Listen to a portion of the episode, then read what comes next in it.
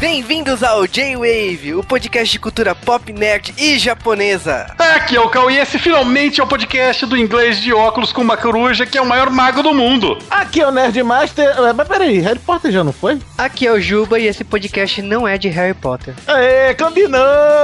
Bonito. É melhor que isso aí, só no J-Wave de Power Ranger, cara. Quero fazer um J-Wave de, de Capitão Planeta, cara. Não, Coração, você tá ligado, né?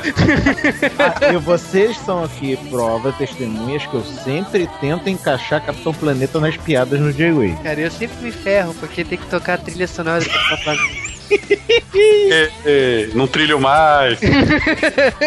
Mas estamos começando o podcast de Os Livros da Magia, uma minissérie, né? Depois virou uma série do Neil Gaiman, depois mudou de autor também, mas que logicamente não poderia faltar no nosso mês das bruxas. Caraca, Neil Gaiman é tipo novo Homem Alegre, a tradução literal? Não. Não, cara, não faça isso, cara. Não. E estamos aqui literalmente para falar de umas obras mais influentes do começo dos anos 90 que basicamente definiu o que seria o lado místico ou sombrio, ou seja lá o que você quiser, da DC pelos próximos até hoje. Cara, adorei isso. Até hoje, é ótimo. A gente tá falando de uma minissérie que, assim, mudou o que a DC tinha de misticismo. Aliás, não só mudou, como aprofundou e apresentou pra muitas pessoas todos os personagens mais relevantes, né, místicos do universo da DC Comics. Então vamos para esse esperadíssimo podcast onde finalmente falaremos do personagem que é melhor que o Harry Potter. Muito, de longe. Muito, de longe. Porra, abismalmente. Obra original, né? Da onde chuparam. Não fala Isso é isso. pra- Isso é pros haters, não, isso é pros haters de plantão dizerem o seguinte: livros da magia não é igual a Harry Potter. Sim, e Yoyo é muito melhor do que de Virgens, cara. e a Molly é melhor que a, que a Hermione, cara. Apesar do, do Harry não pega a Hermione, então não, não muda nada.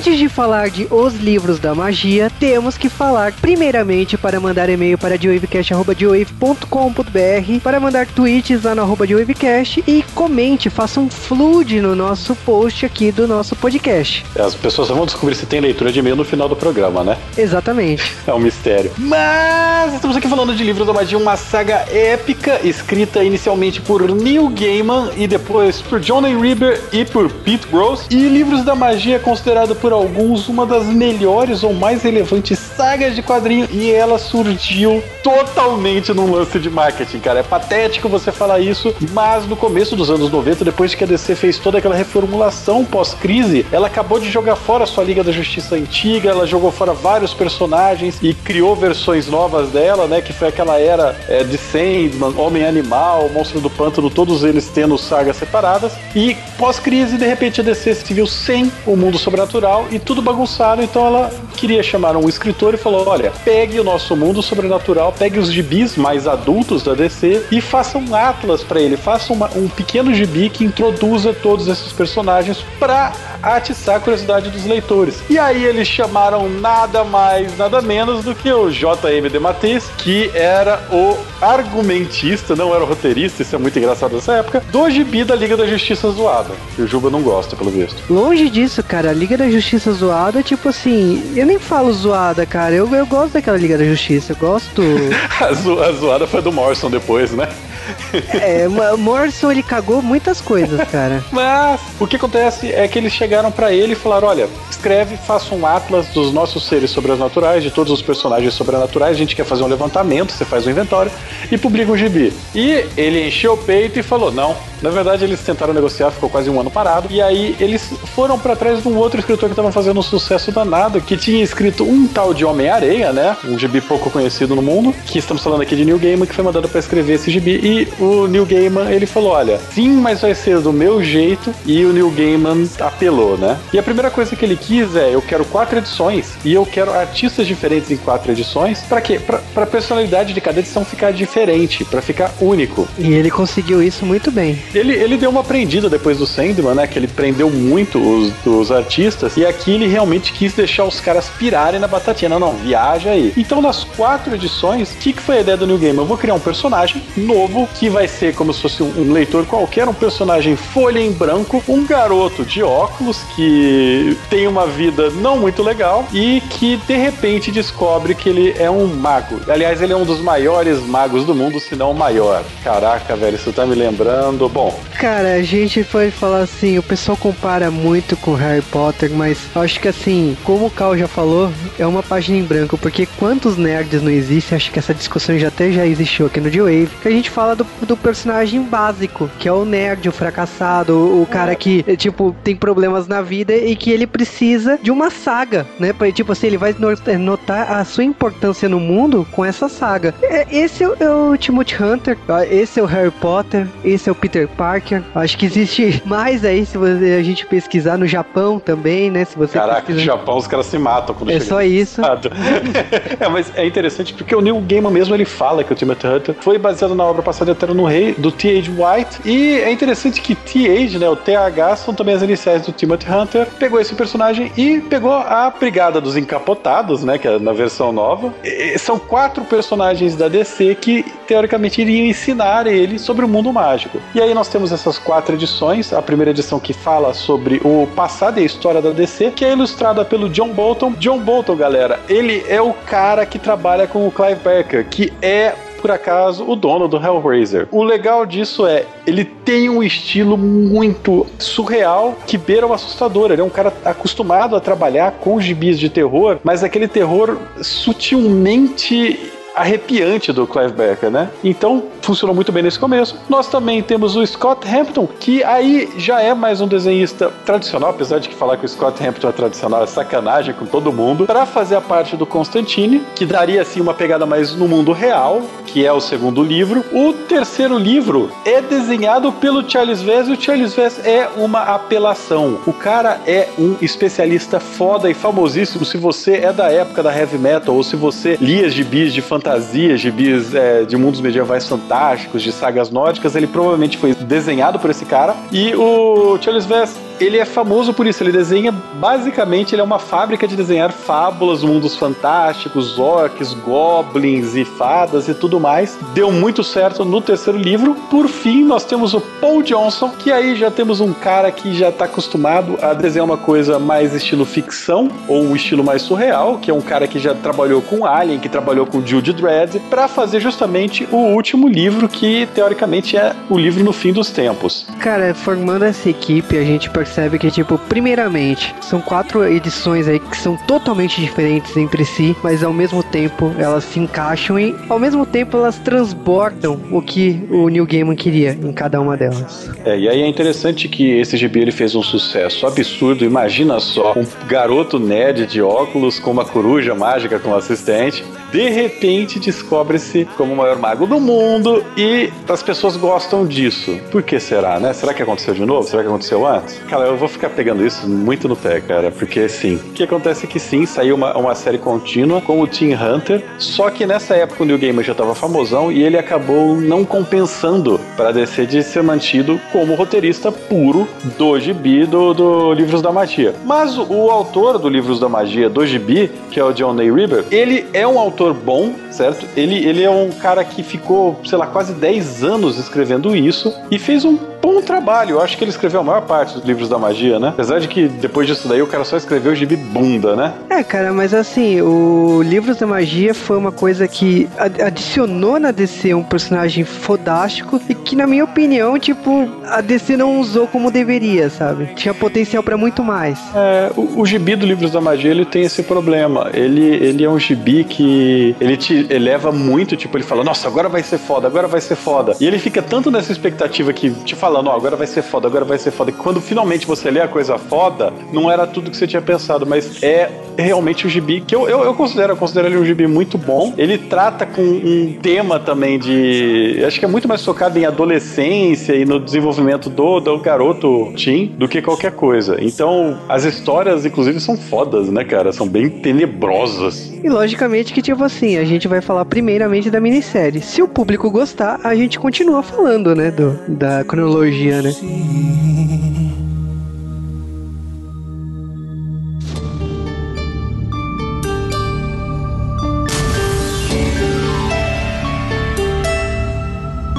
E nos idos de 1990, Neil Gaiman dá- dá-nos um soco na cara com mais uma de suas obras da linha Vertigo. Aliás, a linha Vertigo devia mudar o nome pra linha Neil Gaiman, né? Porque nessa época o cara escrevia metade. Apesar que é Metade? sacanagem, né? Não, Não, é não, não. metade? Não, não, não, não, não, não, não, não. Vamos, vamos e vamos. Metade não, 75%.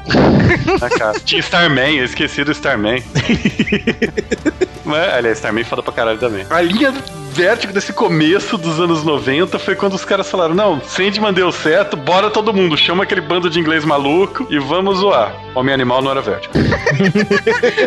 eu sacanei, mas Homem Animal é bom, cara. Vamos lá. Eu- o cara escreveu uma coisa boa na vida dele. Vamos, vamos dessa. Duas, né? Ele escreveu Os Invisíveis também, né? É, cara, tá. Mas aí, ó, vamos lá, vamos falar de livros da magia que começa, né, praticamente assim, sobre uma, uma reunião, né? Tá rolando uma reunião que o nome é bem digno, né? A carga da Brigada dos Encapotados, né? Caraca. E são personagens da DC que vocês, caros ouvintes, provavelmente só conhecem um, e é o melhor, então tá justo, né? São alguns dos, dos personagens, dos aventureiros místicos da DC, com um nível de relevância indo de relevante pra caralho até eu não ouvi falar desse cara desde os anos 30. Bem por aí, porque afinal de contas nós estamos falando de quem? Nós estamos falando do Constantine, que é o único que todo mundo conhece. O Neil não é o Constantine. Tá certo, tá certo. Temos também o Mr. Io. Bem Mistério? claro, tem- não, não, não, não é mistério, é Mr. Io. Io, Io, man. Temos também o Vingador Fantasma, né? Esse é o famoso Nunca Ouvi Falar. E qual é o último? É o Doutor Oculto? Que são praticamente assim, pessoas que são extremamente poderosas, eles estão numa, numa reunião determinando o futuro de um garoto de 12 anos. Cara, se você ler o mínimo de vértigo, você vai ficar pensando o que John Constantine está fazendo nesse lugar. Não, uma coisa que você tem que entender bem claro, vamos deixar uma coisa bem clara. Quais são os atributos que agrupam estes quatro seres místicos? São todos grandes feiticeiros, entidades quase cósmicas de magia e todos usam sobretudo. É verdade, por isso a Brigada dos Encapotados. Uhum. Eles estão discutindo porque surgiu um novo mago no mundo, um garoto que tem o potencial para ser o maior mago desta era. Talvez de todas as eras, se você ler o gibi dele que continua essa saga. Eles estão tentando decidir o que fazer. E a a escolha que eles têm é: nós precisamos mostrar para esse filho da mãe o que é a magia para dar ele a escolha de ser um mago ou abandonar este mundo. Aí a pergunta que eu me faço é: por que ele não pode escolher ciência e magia? Doutor Destino conseguiu. Filho, Doutor Destino é outro nível. Doutor Destino é Ah. o Batman da Marvel, cara. Ah, tá. Não, não conta. E o Batman sabia uma palavra mágica também na última continuidade. E o, cara, o cara dorme com a Zatanna não vai saber magia? Caralho. É só falar o contrário. Caraca, velho. Vamos lá, a gente tá falando de uma reunião desses quatro seres e eles estão falando do que exatamente? Eles estão falando de uma pessoa que pode escolher o caminho aí, que praticamente assim, o que eles dão a entender é que esse cara pode mudar a história do universo, né? Porque ele vai ser um mago extremamente poderoso, né? Se ele escolher o caminho de ser um mago, né? Não, e o engraçado é que vocês falam, esse cara, esse cara, parece que tá falando de um homem lá de 30 e poucos anos. Não, um moleque de 10. É, to- toca aí o tema de Harry Potter. Nós estamos falando. Estamos falando aqui do pequeno Timothy Hunter. Basicamente é um moleque, um inglês baixinho, uma magricela de óculos, com uma cara de nerd que deve apanhar na escola que nem não sei o que. É, mas vamos lá, uma grande diferença. Ele é fera no skate. Mas o skate, na época do Harry Potter, já não tava mais em moda, cara. Skate era coisa de gente é coisa de tiozão. E, claro, ele é quase aliciado pelo Misterio, né? Não, porra. A cena que o misterioso chega pra você, você acredita em magia? O cara, Caraca, É? corre, meu irmão! sai fora, meu! Polícia! Polícia! É, mas logo depois, os quatro se juntam, né? E convencem o moleque. O moleque meio que desiste de fugir. porque- Não, Os quatro o não, peraí, os quatro o moleque pegam. Só para, não, o moleque só para pra escutar depois da chegada do Constantino. O Constantino é o único que chega. Pera aí, moleque, calma, relaxa. Eu sei que esses três são três pedófilos ambulantes, mas calma, não tem nada demais, não. Vai na paz, vai na paz, vai na boa. Vai, que- toma um charuto. Não, cara, eu acho hi- hilário assim, o discurso dele, que ele fala assim, vocês são da polícia? Constantino fala, nem, cara, eu sou autônomo. Aí tipo,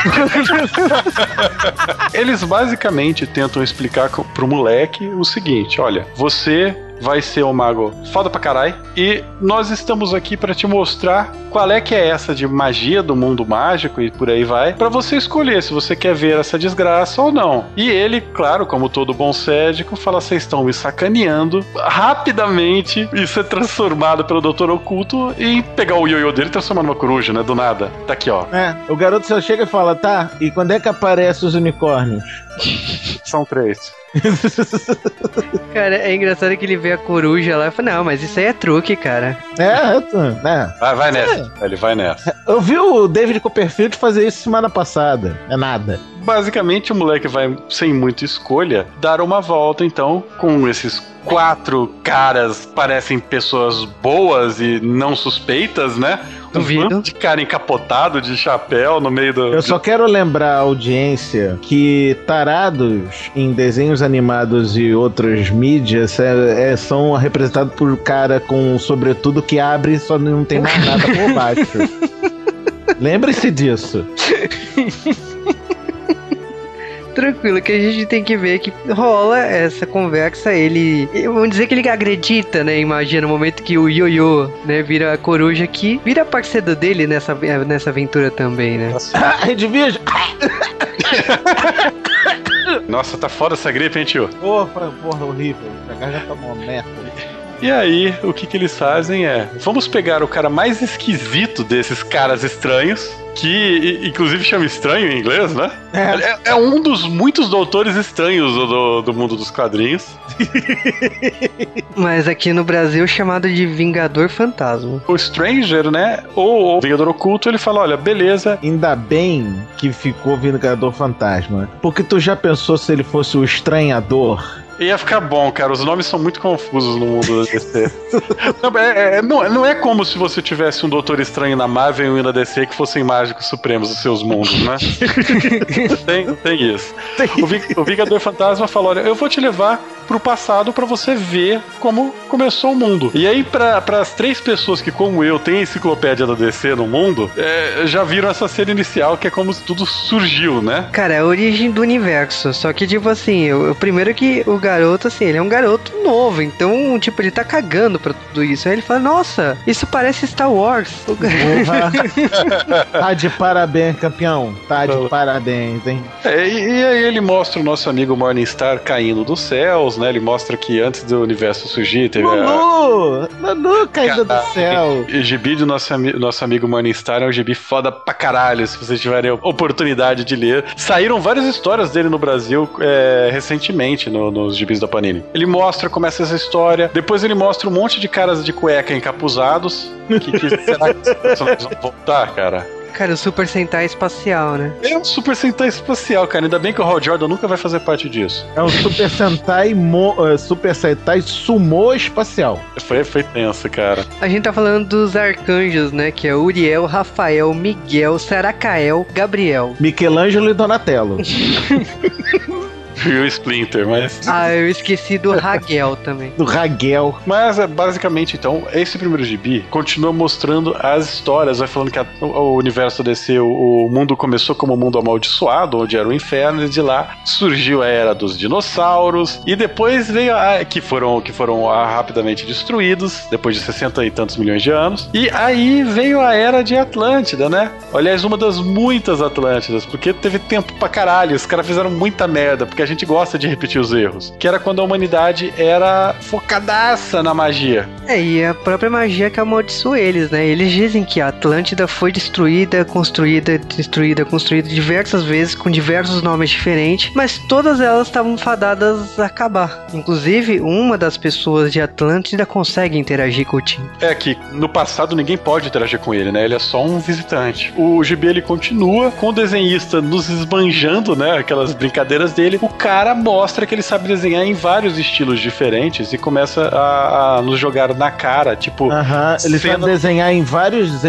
estilos diferentes, menos Você no con- estilo quadrinhos. É. Tá, é uma crítica que a gente tem que fazer em algum momento, mas é o seguinte: a gente precisa definir aqui a diferença entre desenhista e quadrinista, ou melhor, entre ilustrador e desenhista de quadrinho. Ilustrador é um cara que sabe fazer uma foto ninjamente bem, é um cara que manja dos Paranauê de colocar uma cena foda. Alex Ross, por exemplo. Por exemplo, Alex Ross é um deus da ilustração. O quadrinista, meus amigos, que é uma das partes de você sendo desenhista em quadrinhos, é um cara que sabe contar a história. Não adianta você ter ilustração bonita se o jeito que os quadrinhos estiver compostos não fizerem, não fizer uma sequência. Se você olha no, por exemplo, no gibi da Batwoman, que é recentemente, que é o Williams e do, do Hayden Blackman, cara, aquele é um dos exemplos mais fodamente fodas de quadrinismo dos tempos recentes. Meu tio falou também já do, do John Byrne que é um bom exemplo. Então é diferente. Tipo, você tem caras que sabem fazer quadrinização e que mandam bem, não precisa nem desenhar muito bem. Às vezes você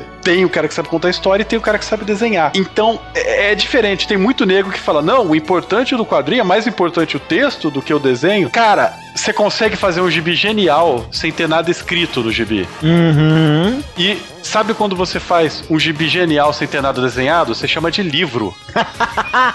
Perfeito. Então, basicamente, o que o cara faz aqui são gravuras com texto, sabe? É tipo você tá lendo um artigo e tem lá ah, a foto. Esse é um- realmente um livro ilustrado, né? É, vira um livro ilustrado. Isso, eu entendi o propósito disso. Significa, já que você não pode interagir com nada, então tudo que você tá vendo é como se fosse uma gravura.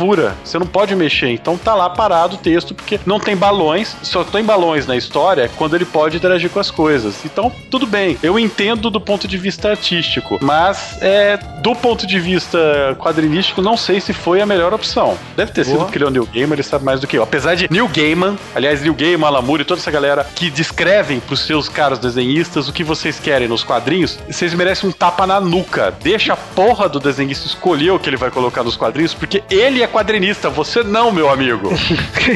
Neil. Gaiman, Alan Moore, Alan, Alan Moore, cara. Alan Moore Lee. parece tirinha de jornal, né, cara? Stan Lee também, que adorava É, dar pitaco na- Lee, na- no Stan Lee. desenho dos outros. Stan Lee é Stan Lee, né, cara? É, era tão pitaqueiro quanto o Alan Moore e o Gaiman, pô.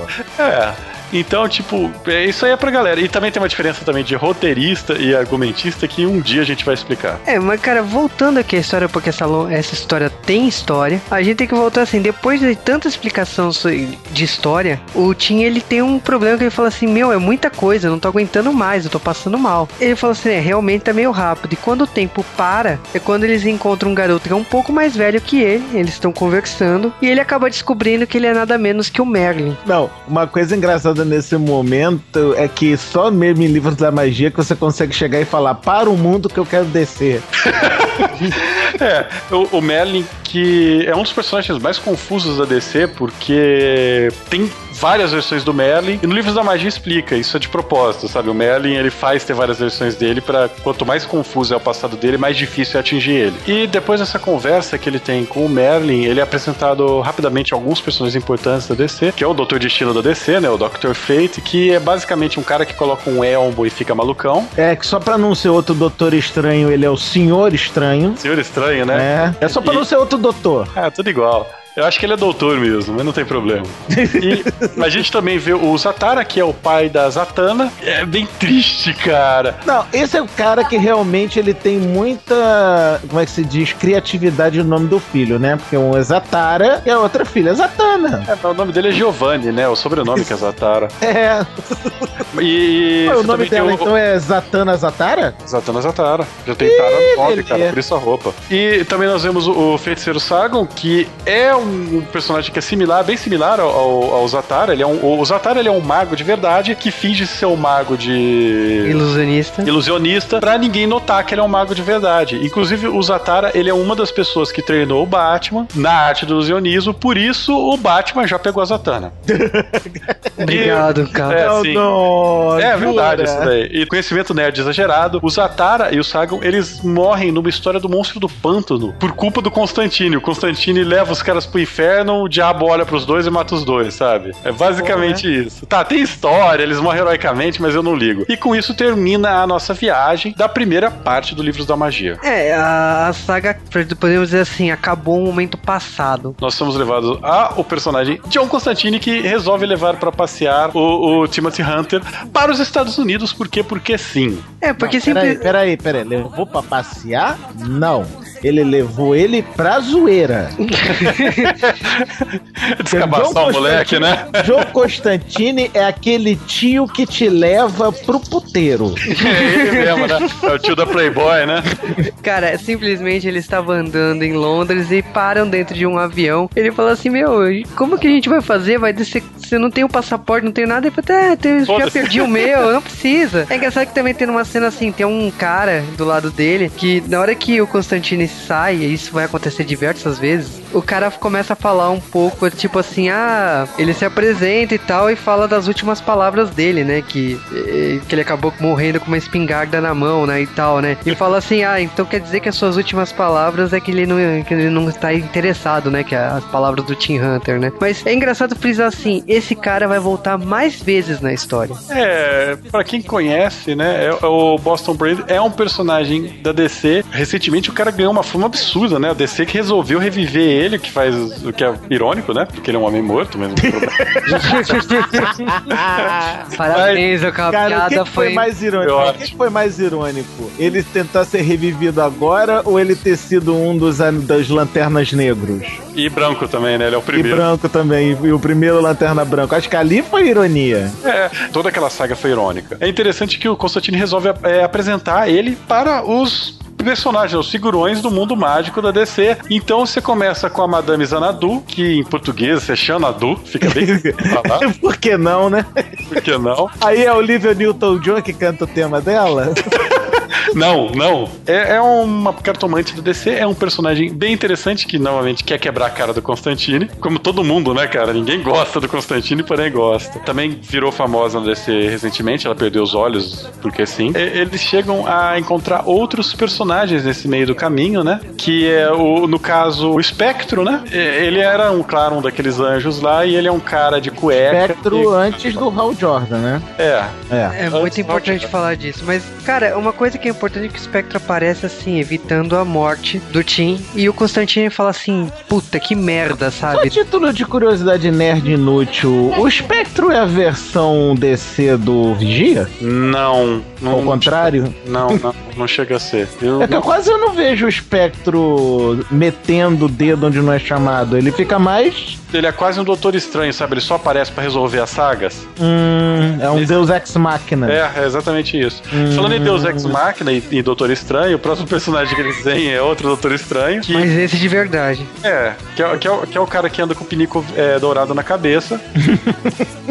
que muitos de vocês devem lembrar por sua incrível aparição em Smallville. Pois é, né? Ah, é. Oh, nossa, uau. Pois eu é. prefiro a participação dele no Liga da Justiça Sem Limites. Na Young Justice, cara. Ah, na Young Justice é maneira, é maneira, é maneira, é maneira. DC, por que vocês cancelaram Young Justice? Era melhor do que a sua continuidade. e aí ele começa aí passando por outros personagens, com de novo mais aparições do, do, do Deadman, que em português tem a melhor tradução possível pra Deadman, né? Desafiador? É, é perfeita, cara, a tradução Perfeito. Como aproveitar um D da maneira errada? Claro que nunca fizeram isso depois, porque tem um personagem que tem um DD no peito, que é Daredevil, né? Que aí seria desafiador. E Não, senhor, chamar- não, senhor, não, senhor. Aí seria atrevido. Pariu, Fazendo esse filme do, do Hulk pra cá. Reno- reciclando piadas desde 1973. Ê! É, cara, a gente tá passando assim e não para, cara. E é engraçado é que, tipo assim, todas as pessoas que o Constantine leva, é impressionante que eles não vão com a cara do Constantine. Ah, e quem vai com a cara do Constantine? Agora sim a gente vai ver uma pessoa que tem. Nem o, nem o. Lá, o Belial, o Balial, que tem o diabo particular do Constantine lá no inferno, vai com a cara dele? Tem ainda mais um, um- um encontro aí, né? Que é o Barão Winters e o Jason Blood. Então, é, de novo, estamos mexendo aqui com os capetas da DC. É, não reclama não, não reclama não que poderia ser Barão Invernos e Jason Sangue. É que, que, que detalhes dois não são personagens do, do mal, eles só têm nomes do mal. Pô, mas eles têm nomes irados. É, e eles ainda encontram o Doutor, Doutor 13. né? O Doutor 13, que ele é tipo, ele é um personagem que é um investigador de sobrenatural da DC que acha que sobrenatural não existe, ou tenta provar. Interessante que, como ele não acredita em sobrenatural, nada do que ele encontra acaba sendo sobrenatural. Tudo tem uma explicação. Que eles falam que é isso. Se você não acredita, tudo vai ter uma explicação, certo, Scully? E o foda é, é- é, tipo, gente, Scully, será que a gente, as pessoas de hoje entendem essa referência? Com certeza não, Mulder. E o, o Dr. 13, o Dr. 13, ele, estranhamente, ele tem uma filha que é a namorada do terceiro besouro azul, né? Que é a Tracy 13, que é um dos magos mais fortes da DC, cara. Então, Ela não virou doutora não, né? Não, ainda não. Senão ela participava de House. Puta, puta. Zatanna aparece, pronto, a gente chegou na Zatanna, mais rápido. tá- É, tá- que a, a Zatanna é impressionante, que é o seguinte, né? Zatanna Todo- é impressionante, cara. O Azatana é muito impressionante. já começa que, tipo assim, o, o moleque fala assim, meu, a gente vai levar uma surra, né? Porque todo cara que a gente encontra xinga você, né? Aí a Zatanna já vem com doida, né? Abraçando, beijando, já querendo tudo e tudo mais. É Zatanna, né? Zatanna é... é. É, a Zatanna, galera, ela. Eu acho que dos personagens que aparecem até agora, e talvez até depois disso daí, ele é o personagem mais mainstream da DC. Ela é filha daquele mago lá, o Zatara que a gente falou no começo, que, que treinou o Batman e tal. Ela, inclusive, aparece no desenho do Batman, aquele desenho antigo. Dei uma olhada lá, só que ela não faz magia. Ela faz parte do host oficial da Liga da Justiça. Ah, ela, cara, eu tava- eu tava é Uma das meninas da Liga da Justiça que usa aquelas meias de, de redinha, tá ligado? Então. Meias arrastão. é, não, é ela e a, e a canária, tá ligado? É, que dupla, né? Poderiam ir pra, um, pra uma boate fazer show.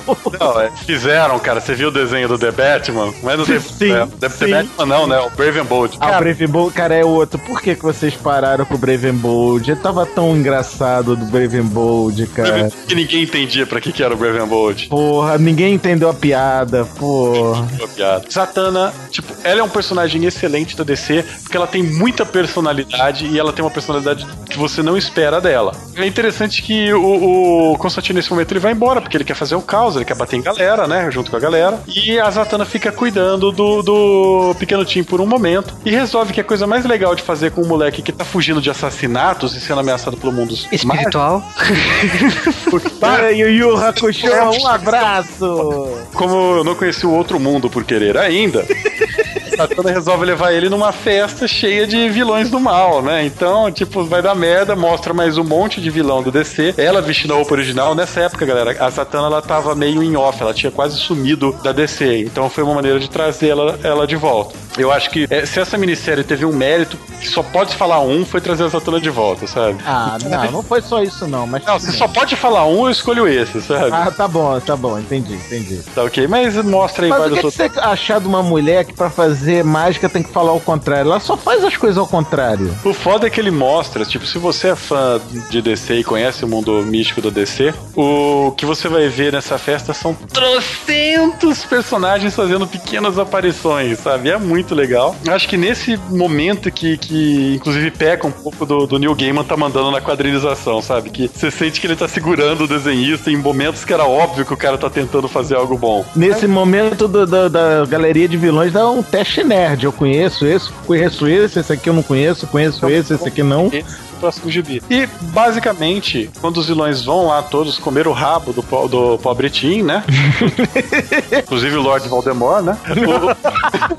O, o que acontece é, o Constantine chega de volta, bica a porta e fala, ó, vocês tudo vão dar bunda. Vão se fuder vocês tudo, porque eu sou o Constantine que se foda. Essa é Fechou? outra diferença, não. Essa é outra diferença do Livros da Magia pro Harry Potter. No Livro da Magia você vê palavrão. Você vê o Constantino dizendo, vai todo mundo se foder na minha mão. Ele fala muito palavrão, cara. Aliás, a tradução, parabéns pros caras que conseguiram encher. Tem um balão que tá tipo, porra, caralho, você é da porra. Parabéns, cara. Rolou muito pensamento nesse balão. Mas, cara, o impressionante é que é o seguinte: é, a gente tá pensando, ok, passado, presente. Você vai falar assim, então agora é o futuro? Não, cara. Não, não. Vamos Não, afinal de contas. Mano. Afinal de contas, isso aqui não é um conto de Natal. Não, é um conto do New Gamer, então temos que colocar o Arenoso aqui.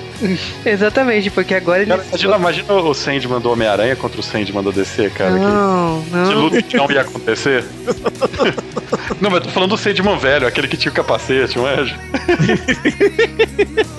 mas, terceiro mundo, então, vamos pegar o, o, o Doutor Oculto e vamos para o mundo das fadas. Que Olha que coisa meiga. agora, meus amigos, que a gente já tem um cara que é um desenhista de quadrinhos velhaco, que é um quadrinista foda, cara. Eu não vou falar que ele é fodão, mas ele é um bom quadrinista. Que você vê que quadrinista, que o desenho faz diferença. Porque quando o cara sabe desenhar mundos fantásticos, velho, a coisa, a coisa desbanda pra um lado muito foda. E a primeira coisa que o Doutor Oculto revela pra gente é que ele é transformista. Ah, cara, é toda aquela revelação, né? Você passa pela porta e de repente você vê uma mulher. Caraca, é feito rama. Não, na verdade, não vamos entrar em detalhes na história desses personagens, até porque eles não são tão relevantes no DC. É, rola um feitiço de Áquila aí.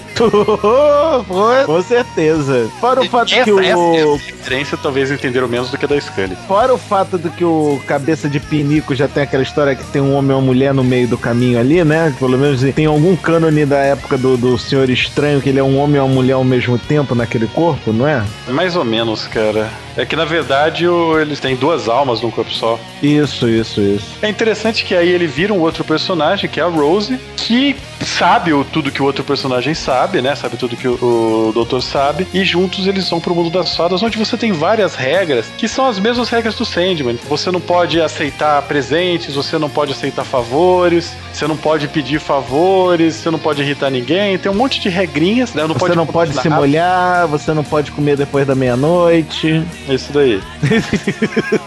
Basicamente isso. E aí, a primeira coisa que eles fazem é ir para o- a Feira das Fadas. E você, meu amigo leitor de Sandman, delicie-se com todos os personagens que você já conhece aparecendo. E no, no próprio Stardust, né? Ele, ele retraz essas coisas no Stardust, que é o mesmo desenhista. Ele basicamente recicla esse cenário todo. Cara, mas esse cenário do, do mercado, né, que eles estão passando, é muito legal. Porque eles estão eles estão passando. Primeiro que o Tim, o Tim não conhece nada daquilo ali. Então ele tá sendo apresentado, ele não conhece índole das pessoas nem nada. E é mais engraçado que, tipo assim, eles estão conversando e de repente a coruja dele, né, o Yoyo, ataca o ser que ele fala assim: O que que foi? É porque o cara, o cara tava tentando colocar alguma coisa no bolso dele, né? É, e o policial, entre aspas, o, o que cuida da, da feira, na hora ele já fala: olha, então esse Goblin tava tentando te sacanear porque ele ia falar que você tava roubando ele e ia te transformar em escravo pra, como compensação. Então vamos fazer o seguinte: ele que vai ter que te compensar e vai ter que compensar todos vocês que iam ferrar. E cada um vai lá e pega um item mágico, né? Não, os caras devem exigir uma indenização. É, Isso é... compensação, né? É, é- Ah, é, não, indenização é mais termo jurídico. Eles têm também, eles têm que continuar pelo caminho. Se eles saírem do caminho, eles vão se perder. Fazem até uma jogadinha de charadas, né? Que inclusive é muito legal. A gente não vai falar sobre a charada pra vocês. E se vocês forem retardados como eu, quando algum personagem faz uma charada, vocês param de ler, fecham o gibi e ficam tentando responder, sabe? É por aí. O que é um problema quando você tem um cara que é ruim de charada tipo Tolkien, sabe? Que não fazem sentido as paradas, então você fica fudido tentando responder. É, o, o foda é quando a charada já não faz sentido em inglês e ainda tentam traduzir, né? Mas, mas a tradução estranhamente não está ruim, cara. A tradução Não, aqui, mas vê no É, topo. não, Tolkien, por favor, cara. Eu não sei o que, que foi aquilo. Mas, basicamente, eles encontram um, um bardo que tem medo do escuro. Referência bem profunda DC, cara. Não vale a pena ir muito além disso, mas não, tem Sandman. passam por um mar de sangue, literalmente um mar de sangue. E é impressionante que acham absurdamente normal. Não, normalíssimo. Pô, já É, passar e- por um ali outro dia. Tá de boa, né, cara? E mais pra frente, o Tim, ele, eu tenho uma vontade enorme de falar Harry, cara. e mais pra frente, o Tim, ele acaba encontrando a Baba Yaga, que é uma bruxa da mitologia. É, é como na Rússia, né? Bem É, escandinavo. Bel- Bielorrússia. Que é bem interessante, que é um personagem que, que quer pegar o menino e vai fazer um guisado com ele. Eu Eu- achei que é meio uma João e Maria, sabe? Aí É, a ideia, é né? Aí, né, cara? Mas é engraçado que, tipo assim, nesse momento ele tinha se perdido na estrada, né? Então você achou assim, beleza, ele vai se ferrar, ou a gente vai ter o, o professor em questão, né? Professora, né? Nesse, né, nesse momento, irá aparecer pra salvar ele, né? Quando você pega uma bruxa que te joga pra dentro de casa pra tu virar o guisado dela. E de repente a casa sobe em pernas de galinha gigante e começa a andar, bicho, tu É, sabe que tu se ferrou. Se ferrou. Mas, mas é realmente a Baba Yaga, né? O cara ele pes- pesquisou até bem. A, a casa da Baba Yaga tem essas pernas de galinha. e tal. Sim, sim. Que inclusive, se vocês querem saber mais sobre isso, escutem o Joe de Frozen, porque a gente explica isso no começo. Sério. Mas depois de ajuda da Edwige de verdade, né?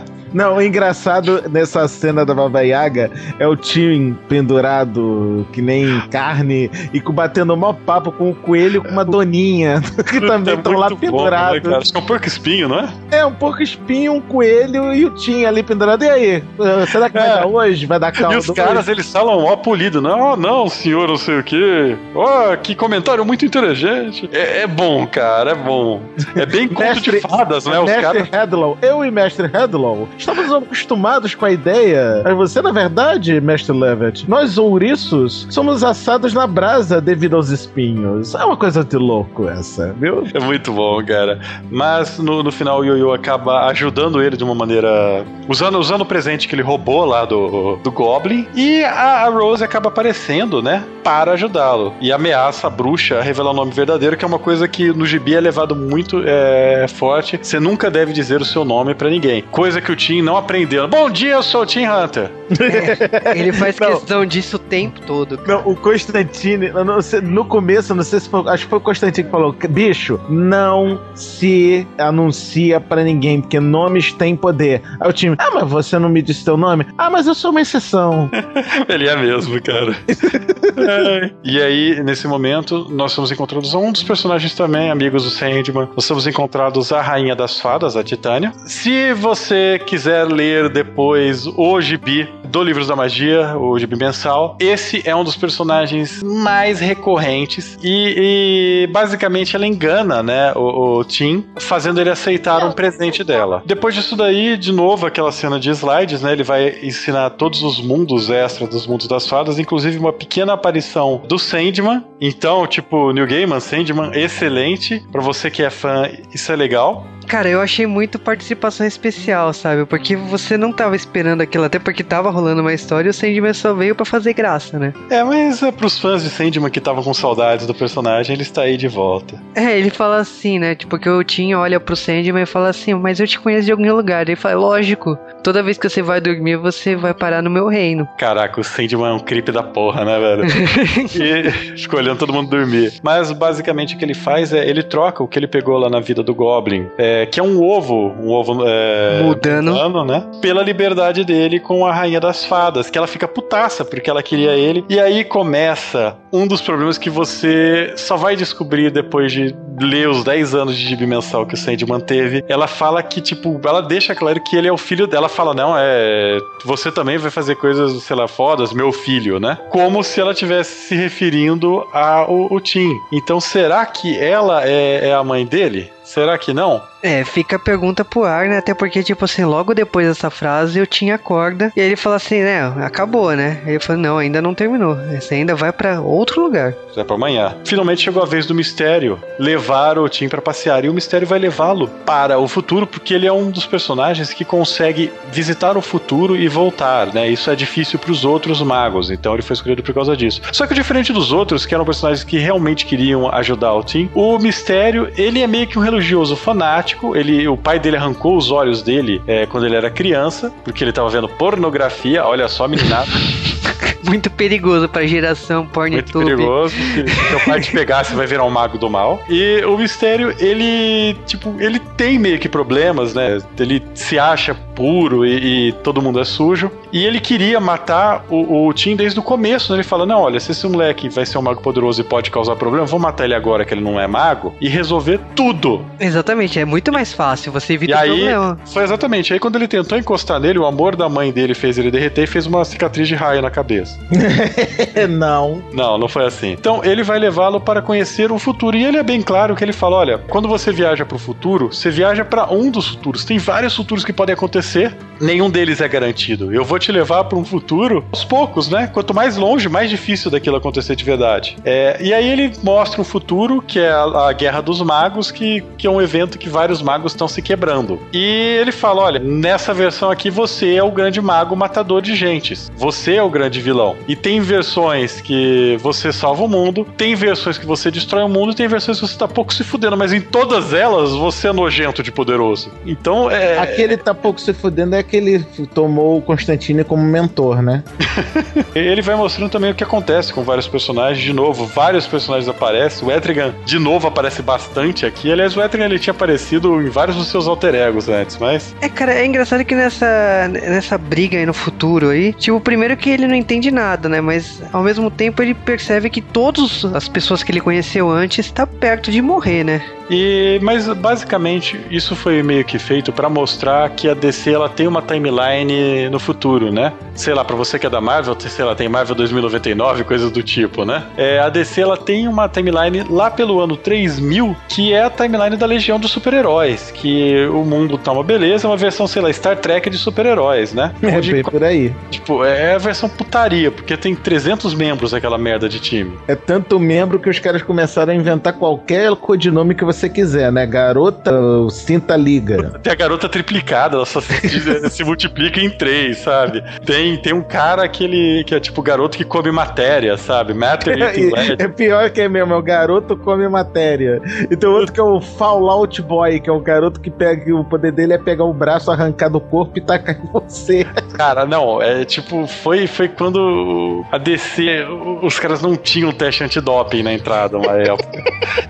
Mas ele vai mostrando esse futuro, ele mostra, tipo, depois disso daí, o futuro com o Darkseid fudendo tudo, ele vai mostrando o que é considerado como o futuro canônico da DC pra essa época, toda a merda que vai acontecer. Inclusive todo o tipo de guerra e merda até o final do, do mundo, né? Ele chega. Isso, inclusive, é antes do DC um milhão, então eu acredito que teria um pouco de DC um milhão aí se deixassem nessa época. Uhum, Ele não mostra duvido nada. É, ele mostra também a Terra apodrecendo, ele mostra os seres humanos de milhares e milhares de anos do futuro implorando pra comer aranhas do mar e coisas do tipo. É bem intenso. E é um escritor. O, desenhista é um cara que trabalhou desenhando Alien, sabe? É um cara que desenha Judy Dredd, então você vê no estilo. E, e ele chega até a dar uma, uma, uma tentadinha de, de quadrinização safada em alguns momentos, né? Que você sabe até as cenas que eu tô falando, que são as cenas que, que a história flui muito rápido, sabe? Que são as Uhum. cenas do futuro. No passado, ele mantém aquele ritmo do, do Neil Gaiman, né? No futuro, ele mantém já um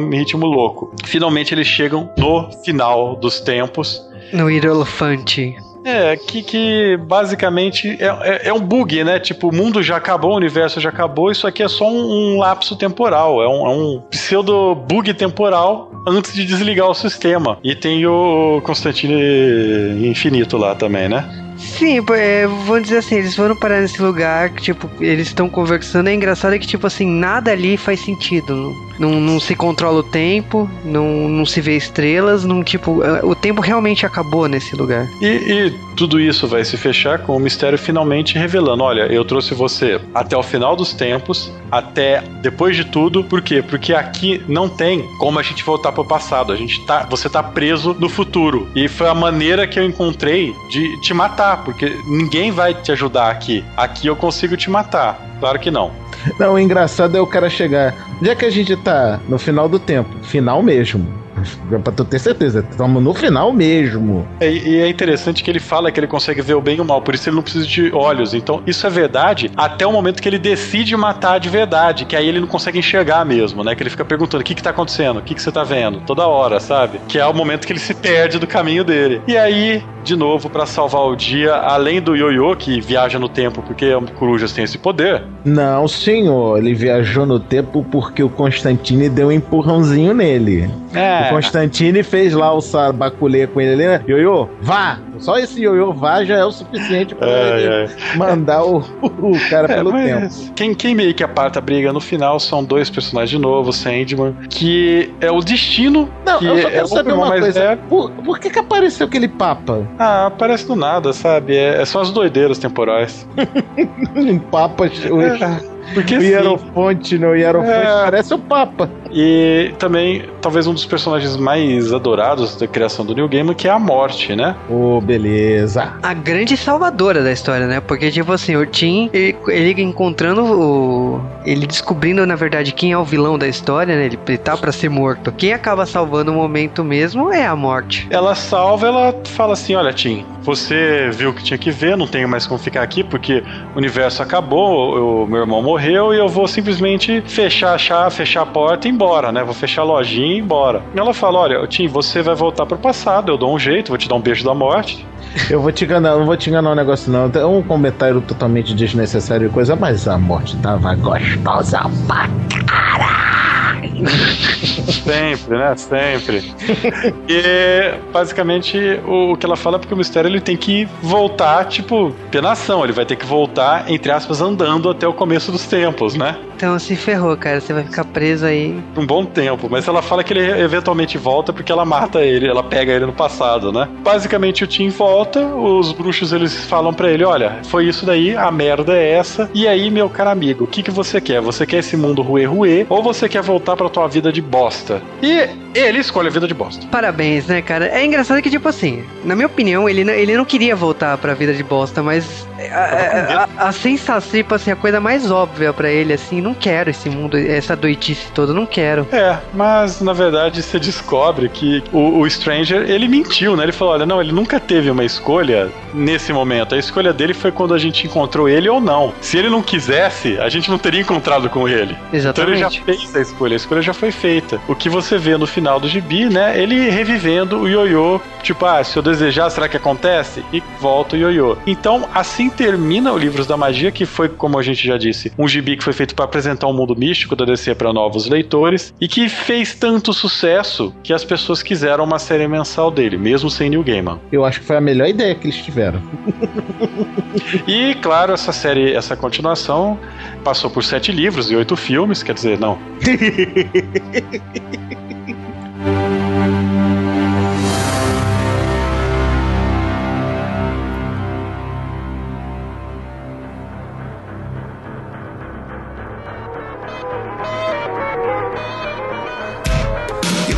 remind me as a babe. Babe with the power.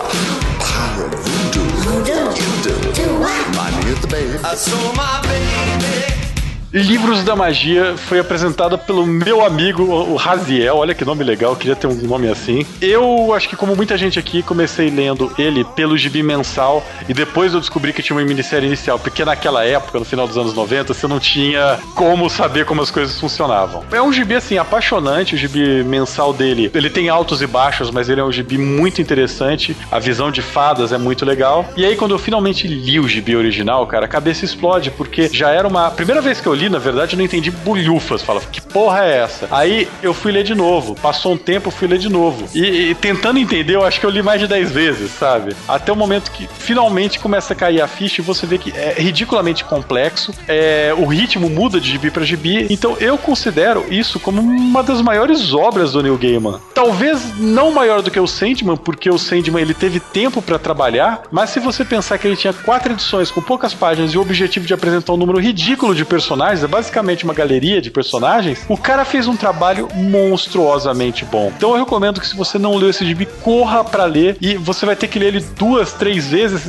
talvez alguma uma segunda ou terceira vez, abre a Wikipedia e vai procurando todos os nomes, porque você vai encontrar personagens da DC a dar com pau. E quando você tiver um pouco mais velhaco de DC e ler isso de novo, você vai ficar super feliz de saber o que tá acontecendo. Então recomendo, vai atrás, o encadernado tá aí e vale a pena. Bom, como eu fiquei sabendo de livros da magia? Primeiro lugar veio Harry Potter, na minha cronologia pessoal, tá? Quando a galera falou, quando começaram os haters de Neil Gaiman, né? Ah, mas é uma cópia de livros da magia, tal e coisa. Aí eu pensei, pô, tem livros da magia? Neil Gaiman, livros da magia? Tá, vamos descobrir o que, que é isso. Aí eu peguei a minissérie de quatro episódios, depois comecei a ler a, a série de mensal, tal e coisa, e obviamente que eu dou todo o crédito ao senhor uh, Homem Novo Alegre por, por ter um mundo de magia muito mais crível do que da JK. Cara, falando sério, assim, eu tenho uma história parecida com o do Cal, porque um amigo me apresentou livros da magia. Tipo, a gente lia quadrinhos antigos caçando em sebos, né? Eu acho que é uma época gostosa antes dessas modernidades todas, né? Então, quando eu era adolescente, eu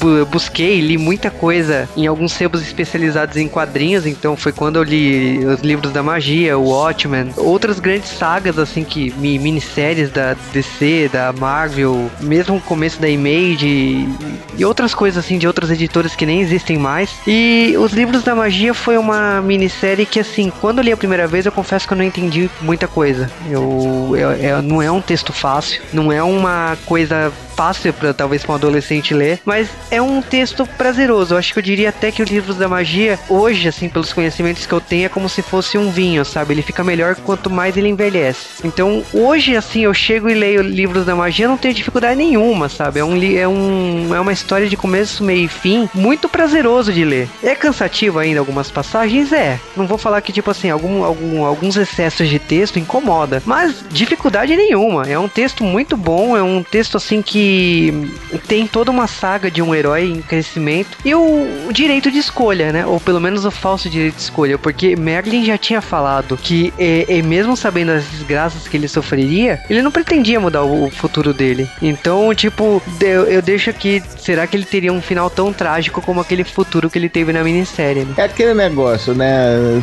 Se é pra dar merda, que dê direito, né? Que dê de uma vez só, um balde cheio logo de uma vez, né? E eu desafio alguém nos comentários me justificar por que Harry Potter é melhor do que livros da magia. Abraços.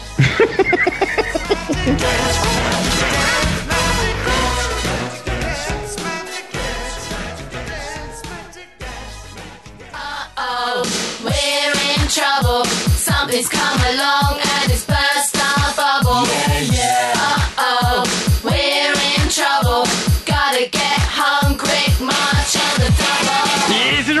mais um Correios do J-Wave. De novo no fim do programa, então você achou que o programa tinha acabado. Parabéns, você errou. Falhou na vida. A gente prometeu que iríamos voltar uma hora, né? Mas demorou, demorou, mas a gente chegou. E aqui é o Bloco Correios e logicamente que a gente não está sozinho, olha só. Caraca, a gente achou o instante, tava coitado, ab- abandonado. Tava pedindo pra gravar de Wave. Tava aqui na geladeira, né? Castigo também, quem mandou fazer Cinderela Baiana? Eu tô torcendo pra entrar na geladeira nesse calor infernal do Rio de Janeiro. foda. então volta pra geladeira. Eu vou voltar pra geladeira. Caraca. São Paulo está com aquele calor lindo, piadas, falta de água, justo. Ah, contagem re- regressiva Flashman, né? Coisa que... E Rio de Janeiro tá, Rio de Janeiro tá Rio de Janeiro só, né? Não tem nada demais lá. Ah, tem a praia, né? É, o problema é você chegar até a praia, né? Tá lotado. Caraca, a praia aqui tá seca também. O que não tá seco em São Paulo, né? Suor. tá nada, cara. Já sai secando. Mas Pra variar, aconteceram muitas coisas desde a última vez que a gente gravou o Joe passou um cometa do lado de Marte. Teve um clarão em Pernambuco. Verdade, né, cara? O que, que é aquilo? Ah, aquilo lá é Cuergue, vamos lá, não importa. Teve ebola. Verdade, é bola. Plutão voltou a ser um planeta. Ah, isso aí é fake. É, mas olha, falando, aliás, falando em Sailor Moon, né? A gente tem que começar a falar dos nossos abraços, né? A gente tava devendo os abraços, então a gente vai começar falando dos abraços de Sailor Moon, né? O podcast de 194, né? Da terceira temporada de Sailor Moon. Primeiro abraço para o Diego Miyabi Samar. Outro abraço pro Ricardo Tati. Abraço também para o Bruno Pacarelli. Abraços pro Paulo. Tipo, não é só São Paulo que está seco, os comentários também estão secos. Caraca, essa piada foi. É, em vez de seco, cara, os comentários podiam ficar calorosos, igual também o Rio de Janeiro. Por favor, também serve, né? Molhados não, porque é pra galera de Crepúsculo. Agora, podcast de... o podcast de O Mágico de Oz, né? Podcast 195 do G-Wave. Vamos direto pros abraços. Então, começando para o Nivaldo Santana. e outro para o Machizan ou Marquesan. Eu não sei pronunciar o nome do cara, mas ele gostou do nosso programa, então um abraço pra ele. Caraca, esse é um grande mistério da história do J-Wave. É Maquesan, ele já mandou. Não, é, ele manda tal coisa, tal coisa, a gente vai inventando, sabe? Mas isso aí tem uma boa galera que a gente não sabe o nome. Ah, abraço também para o Renato de Vasconcelos Souza, que pediu Jojo, né? Então, e um abraço também pro Alex Machado. Abraço para o Crestomancy. Um abraço para o Leandro, que tem um nome comum perto dessa galera toda. É apenas Leandro, né, cara? Aí tá pronunciando errado, né? Ele fica indignado, mas não, você tá pronunciando meu nome não é assim. Pois é, mas deixa ele não zoa ele não, que ele tá fazendo uma maratona, então. Caraca, é verdade, abraço pra galera da maratona. Sempre bom. Abraço para o Leonel Freitas, eu quase falei Leonel Luthor. Olha aí. Pera, a gente tem um ouvinte Luthor, não tem? Deve ter. Tem, tem, eu lembro, cara, nome da hora. Mas é Luthor mesmo ou ele que botou É? Luthor mesmo, cara. Ah, legal. Abraço também para o Nivaldo. E abraço também pro Juliano Petilli. Olha só, hein? Parabéns, hein? Parabéns. Esse aí não, desse aí tá ocupando muito espaço. Orra! Orra! Abraço para o Ayrton Roca Neto. Olha que maneiro. Esse é o nome dele mesmo, cara? Acho que sim, né? Com tanto sobrenome. E agora, os abraços para Harry Potter e a Câmara Secreta, né? Começando com Rafael Padilha. Esse aí sempre tá aí, né? Rafael Padilha, cara. Ele e a amiga dele que sempre comenta, né? Raquel tá sempre aí. Be- Beijo pra Raquel. Um abraço também pro Henrique Tavares. Mandei um beijo pra Raquel, mas tô emendando já no Henrique Tavares aqui. A gente tá É, mas é, ele mandou um abraço pro Henrique Tavares. Ah, então manda. Abraço também para o Luiz Henrique, que achou hilário, né? É o Chan, Sheila Carvalho, Dinhas Hologramas e tudo mais, né? Caraca, e recebeu um hate meu por isso. Caraca, vai sair mesmo o filme da Gênias Hologramas, né? Vai, vai, mas já. É que eu sou fã e nos últimos 10 anos eu vi essa notícia sendo confirmada e desconfirmada umas 5 vezes. Então. O Cal tá meio receoso. O que eu acho legal é que o Cal é realmente fã, sabe? Não é aquela parada que apareceu o filme e ele falou que é fã. A gente sabe que ele é fã há tempo já de né? detalhe, Dinheiro de Hologramas é uma merda, viu, galera? Eu sou. Um abraço pro Gari Chegas do Boris Casoy. Olha aí, cara. Parabéns pelo nome. É, sem comentários, cara, mas olha. Você vê quando a gente tira a moderação, a merda que vira os nick, né? Ah, lógico, né? Agora, o Wanderson Lima me zoou legal, né? Falou que, tipo, com esse ritmo do, do Harry Potter, né? De saindo um por ano, né? Que a gente tá chegando aos 40, né? Aí ia falar assim: ah, o problema é que o Juba com 50 vai ter voz de 25, né? Eu não acho isso um defeito. Ah, o Juba vai rachar a voz então no J-Wave ainda. Tipo o Goku crescendo, né? É, só que o Goku na versão japonesa continua sendo uma mulher dublando, então deixa pra lá. né? Um abraço pro Alex Tavares, que aí depois de muito tempo ele voltou a comentar. Aí, tem que voltar a comentar todo mundo só, né? Só você não, Alex, é todo mundo. Todo mundo, o bando de filho da mãe falando, ah, mimimi, o Cal foi embora, não vou mais comentar. Isso aconteceu, o Juba não gostou. Passivão, passivão. Galera passiva, mas na verdade a galera tava reclamando que o Intense Debate, que tava sendo usado como comentário no, no site do D-Wave, não tava funcionando. E a galera queria comentar, ou não tá funcionando, e não conseguia. Ciclo vicioso. A gente mudou depois de um pouco de insistência. Vamos ver se o disco funciona. Como fala essa bosta, cara? discos, discos. Aí toca de outra, Discus, toca digo, de outra volta, não, toca bidis no fundo. Pô, nos Obidis não gosto. Caraca. Adoro Obidis. O Bidiz, Bidiz um terço morreu já, né? É, né? Dois terços. Dois Dois terços, é verdade. Dois terços. Caraca, eu já zumbifiquei um de cara, velho. Mas o falsete continua aí. Mas olha, falando aí, esses foram os abraços da semana, né? Um abraço de vários podcasts, né? Então, se vocês quiserem mais abraços, comente, né? Nos podcasts, né? E- Eventualmente a gente volta ao ritmo normal de e-mails, não prometo nunca. A gente pode parar de dar abraço e talvez as pessoas gostem de ser zoadas. Então também, sei lá, você pode botar no comentário assim: Ah, eu quero abraço ou eu quero zoação. Aí a gente faz, a gente faz a zoação também, ué. Por que não? Zoação de graça. a gente vai, às vezes os ouvintes estavam sentindo falta de serem zoados, não de abraço. Então a gente pode fazer isso também. Caraca, é a galerinha, a galerinha do bullying, né? Bom, então vamos direto para nossos e-mails? Não? Cal, leia o primeiro e-mail. Nós então recebemos aqui um e-mail do Mário, que ele não especificou qual. Cara, essa piada deve fazer parte da vida dele, que é uma delícia, né? A gente pode alterar a, a piada e falar assim: Mario, que Mario? 64 do Super Nintendo. Aí, ó, isso aí foi criativo, né? Que merda, hein? É. Né, né, né, deixa pra lá. É,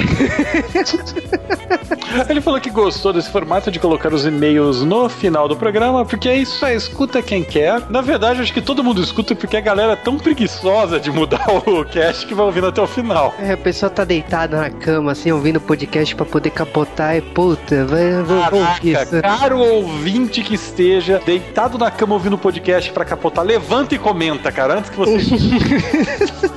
Eu quero saber se existe esse, esse- esse demográfico, cara, porque aí eu vou começar a fazer aquelas creepypasta, aquelas histórias assustadoras, mas você vai ter um pesadelo e vai ter diarreia junto. Não sei porque é diarreia, mas. Então vou- vamos lá, próximo e-mail do Thiago Ataíde Farias, 29 anos, analista de sistemas Rio de Janeiro. Olha aí, Escreve o nome dele com duas letras maiúsculas, cara. é moda no Rio de Janeiro. É, conterrâneo do Stantes, né? Ele falou que gostou muito de Cavaleiro Zodíaco, né? O filme, né? Que bosta. Lamento, cara. Aliás, antes de continuar esse e-mail, eu Que bosta não, que eu- parceria, que da hora, cara. Não, cara, não, não, não. Eu fui ver esse filme no, no cinema. Caraca, pra quê, cara? A, a sorte é que tinha uma promoção de refrigerante, então assim. Da hora, Tubaína voltou, né, cara? Os caras acharam um carregamento antigo. E outra, tinha pipoca doce no cinema, que eu adoro pipoca doce. Mas tirando isso, cara, caraca, foi a melhor parte do filme, eu acho que foi o, o- o refrigerante, que foi quase de graça, e a pipoca doce. Mas caraca, mas enfim, o e-mail do cara, ele gostou. Legal, cara. Olha, cara, eu, eu falei assim, eu gostei, mas o pessoal fala que eu gostei porque eu não gosto de Cavaleiros, então. Provavelmente. Provavelmente, Juba. Agora falando do Maquezan, o, ele mandou um e-mail falando do retorno ótimo da equipe antiga, né? Que é o Cal, né? Né? Vintage eu sou. porque antigamente no J-Wave só tinha o Bons tempos, cara. Bons Ele- tempos tinha o Cal. Nossa, o Cal sozinho.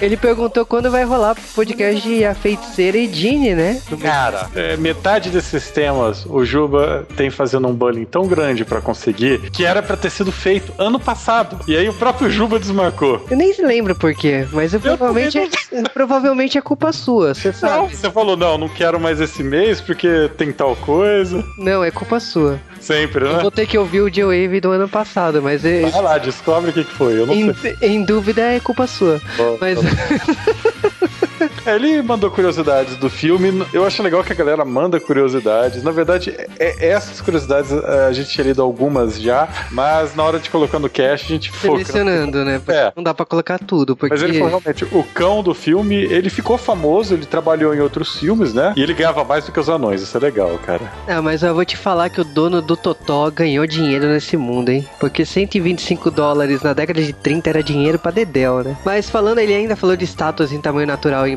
que tem nos Estados Unidos. Ele comentou da técnica Technicolor, né? Que foi utilizada nesse filme, que era uma câmera com três rolos, né? Que devia ser um monstro, né? Quase um robô gigante Tokusatsu, né? Comentou a curiosidade dos filhos, né? De Judy Garland e Jack Ha- Haley, né? Que é o Homem de Lata, né? Que se casaram, que é Lisa Minelli e Jack Haley Jr. A- o fato da Liza Minelli ter saído da Judy Garland ainda me espanta, cara.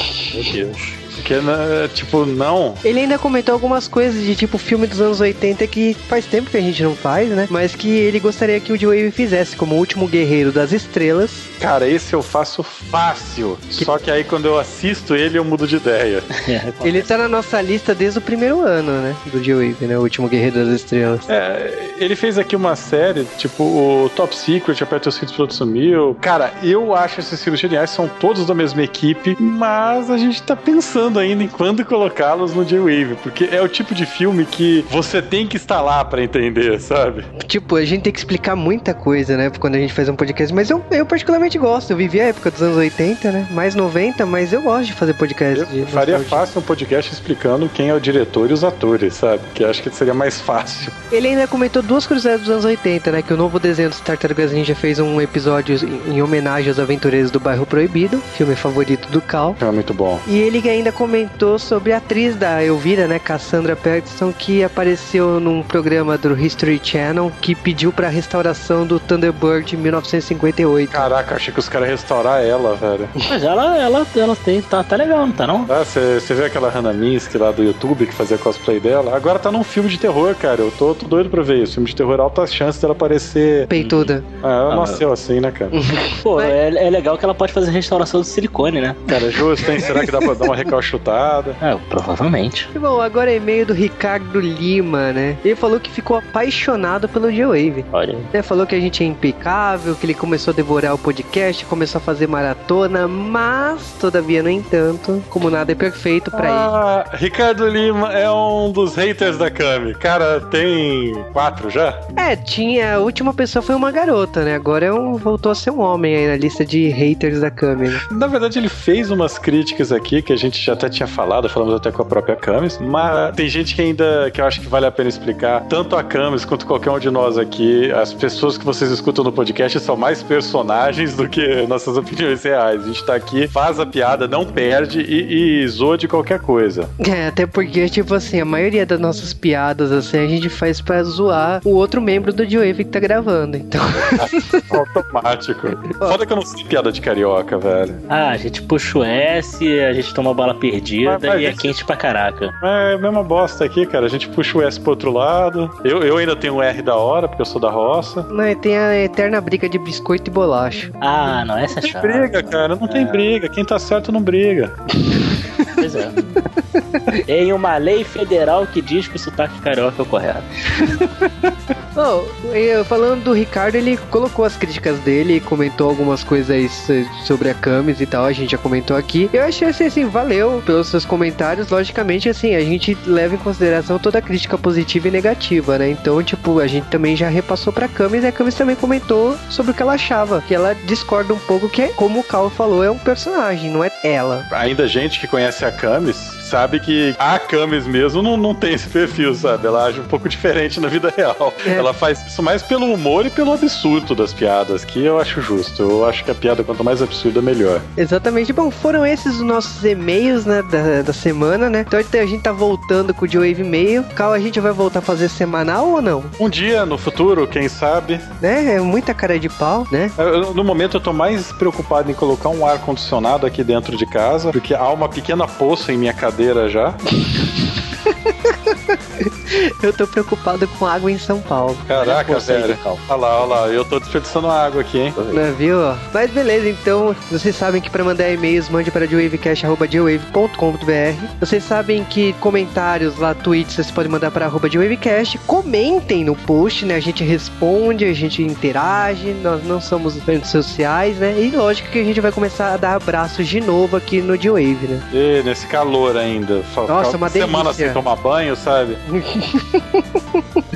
Se bem que realmente tem que ficar uma semana sem tomar banho, né? Daqui a pouco. E logicamente o Instantes aqui tá como convidado, mas deixa-se as considerações se você quer virar membro fixo do Bloco Correios também, né? Ou será que a gente vai fazendo rodízio de bloco correio? cara? Posso faltar, sabe? Eu quero voltar se a galera comentar que quer ser zoada. Ó, nó, nó. Fechou, hein? Se o pessoal comentar isso, pô, eu quero ser trollado, eu volto. Ca- Cadê a galera que gosta de tomar banho? né? Você comenta ali, pô, beleza, ah, achei o, coment... achei o podcast legal, bababá, PS, E G8, zoa eu zoado. isso antes. Escreve aí. Eu volto, eu volto amarradão. Vai lá, vai lá, vai lá.